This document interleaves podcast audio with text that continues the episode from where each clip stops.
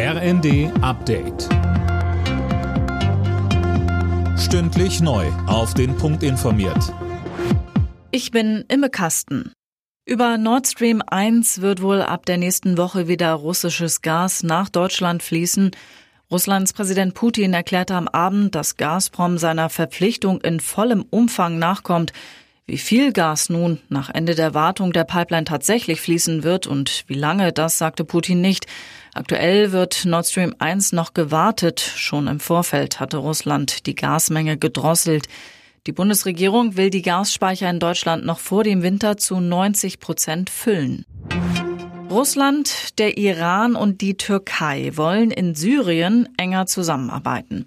Das haben die Staatschefs der drei Länder am Abend nach einem Treffen in Teheran erklärt.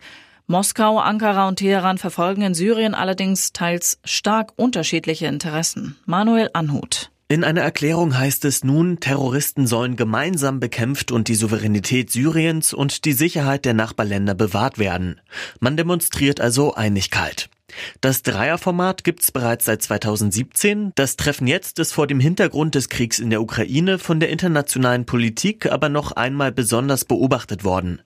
Kreml-Chef Putin sprach mit dem türkischen Staatschef Erdogan nämlich auch über Getreideexporte aus der Ukraine. Die Bundesregierung will Städte fit für die Folgen des Klimawandels machen. Laut Bauministerin Geiwitz wird der Bund dafür dieses Jahr 790 Millionen Euro bereitstellen. Wenn Quartiere saniert oder neu errichtet werden, gehören Frischluft, Schneisen, Parks und Flüsse dazu, so die SPD-Ministerin.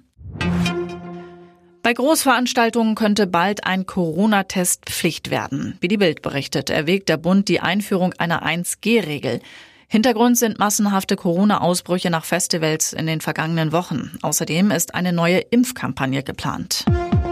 Alle Nachrichten auf rnd.de